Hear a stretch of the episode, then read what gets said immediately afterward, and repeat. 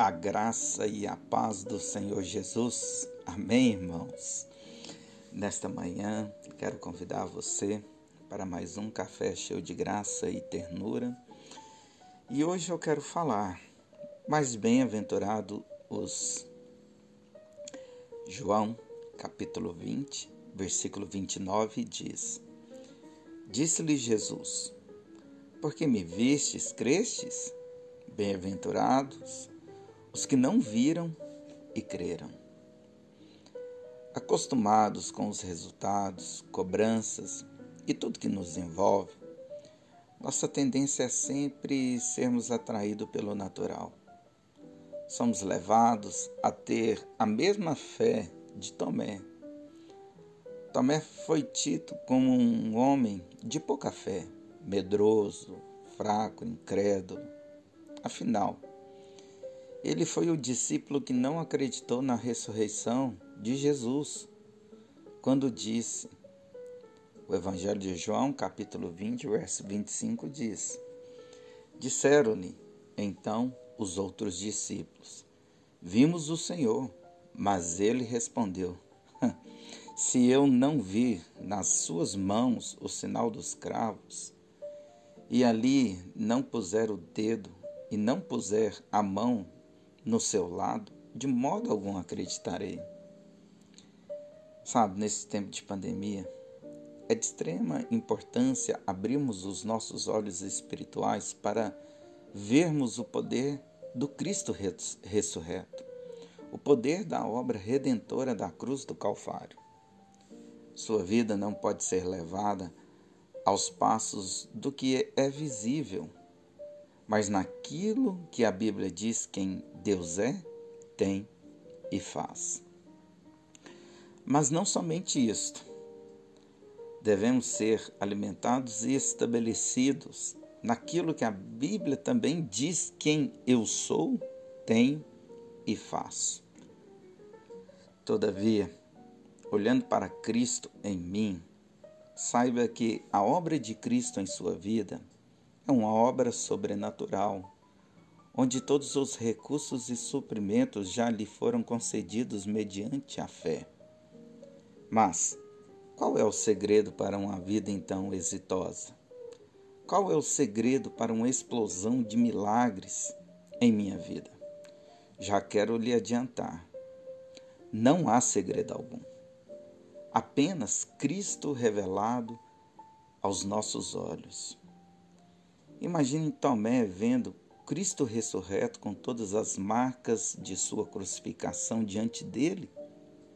Com certeza, a sua fé recebeu um trampolim para saltos maiores.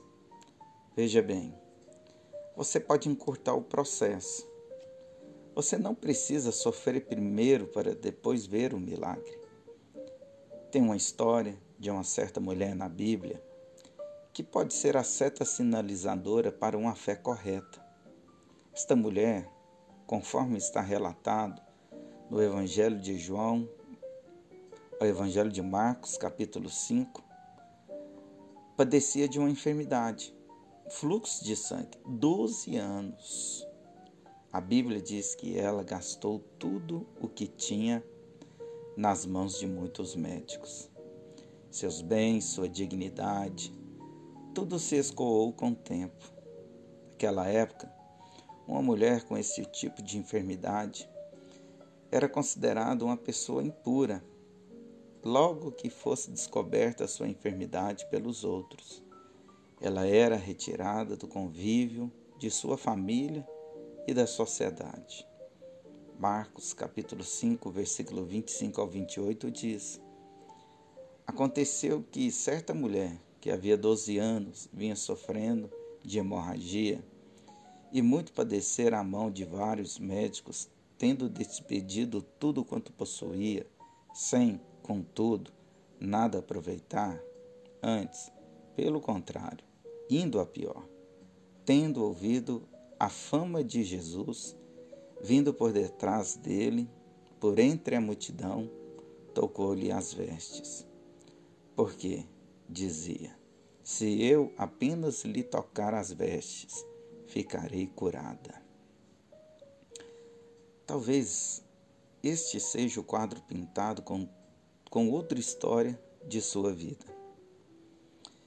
Tendo despedido tudo quanto possuía, sem, contudo, nada aproveitar. Antes, pelo contrário, indo a pior. Você não precisa continuar com um tom de cores onde a negridão tem falado em sua vida. O nosso autor e consumador de nossa fé pode lhe dar sentido na vida, quando tudo parece ter acabado. Todavia, enquanto ele, Jesus, que é o, o Alfa e o Ômega, o princípio e o fim, não disser que está tudo acabado, a sua história ainda não acabou. Contudo, esta mulher, no momento crítico em sua vida, posicionou-se em fé. Alguém falou da fama de Jesus, ou seja, falou dos milagres que ele estava realizando, dos enfermos que eram curados ao seu toque, das multidões que eram alimentadas por sua provisão, dos cansados de almas que recebiam refrigério ao ouvir as suas palavras. Tudo isso lhe foi acumulando tanta fé que ela disse: Se eu apenas lhe tocar as vestes, ficarei curada. A sua fé a desraigou os seus olhos da sua condição natural e levou ao ambiente dos milagres.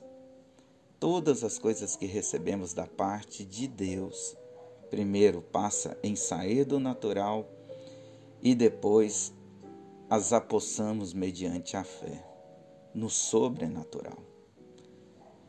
Você ouve a fama de Jesus por meio da palavra, de testemunho de outros irmãos que Cristo tem feito em suas vidas Assim por diante. Agora, após se alimentar de tanta verdade que procede de Deus, de Cristo Jesus, você é levado ao sobrenatural, onde Cristo ressurreto manifesta todo o seu poder em sua vida. No caso daquela mulher, antes da cura, ela teve que enfrentar uma multidão para tocar em Cristo. Com toda a sua fraqueza e suas impossibilidades, ela rompeu a cadeia do natural, sobre cada passo em direção ao seu toque de fé naquele que tinha toda a condição de mudar a sua vida.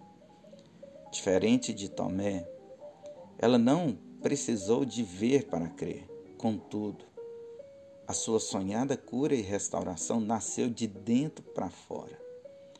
Ela recebeu o que já cria o milagre foi o resultado daquela fé que nasceu ao ouvir falar da, fama de Jesus. Muitos naquele dia, naquela mesma multidão, talvez estivessem enfermos, só que havia uma grande diferença entre a fé da multidão e sobre a fé daquela mulher. Se você for ler o contexto de toda a história, Jesus estava indo para a casa de Jairo, para orar por sua filha que estava morta. Com certeza, a multidão, ouvindo o clamor daquele pai e o que estava acontecendo com a sua família, muitos entraram, entraram naquela multidão como espectadores. Muitos queriam ver primeiro, para crer se era verdade mesmo a fama daquele que estava diante deles.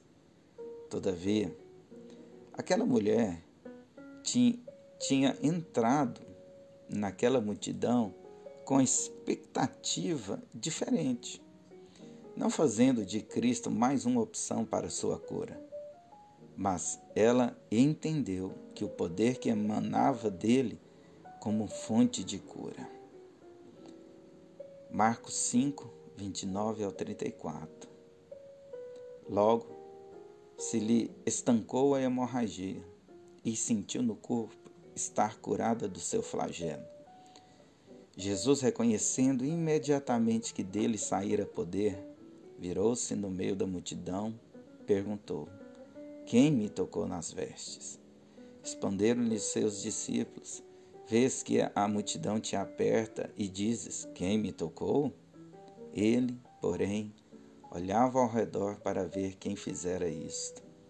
Então, a mulher, atemorizada e tremendo, côncia do que nela se operara, veio, prostrou-se diante dele e declarou toda a verdade.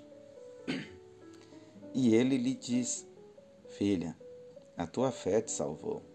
Vai-te em paz e fique livre do teu mal. Faça do Senhor nessa manhã a sua fonte, e você viverá sob pena de uma vida saciada por sua graça. O Senhor é assim, tudo que ele faz, ele faz por completo. A continuação da história não, não é relatada e nem conta o que aconteceu dali para frente com aquela mulher. Mas uma coisa eu posso imaginar.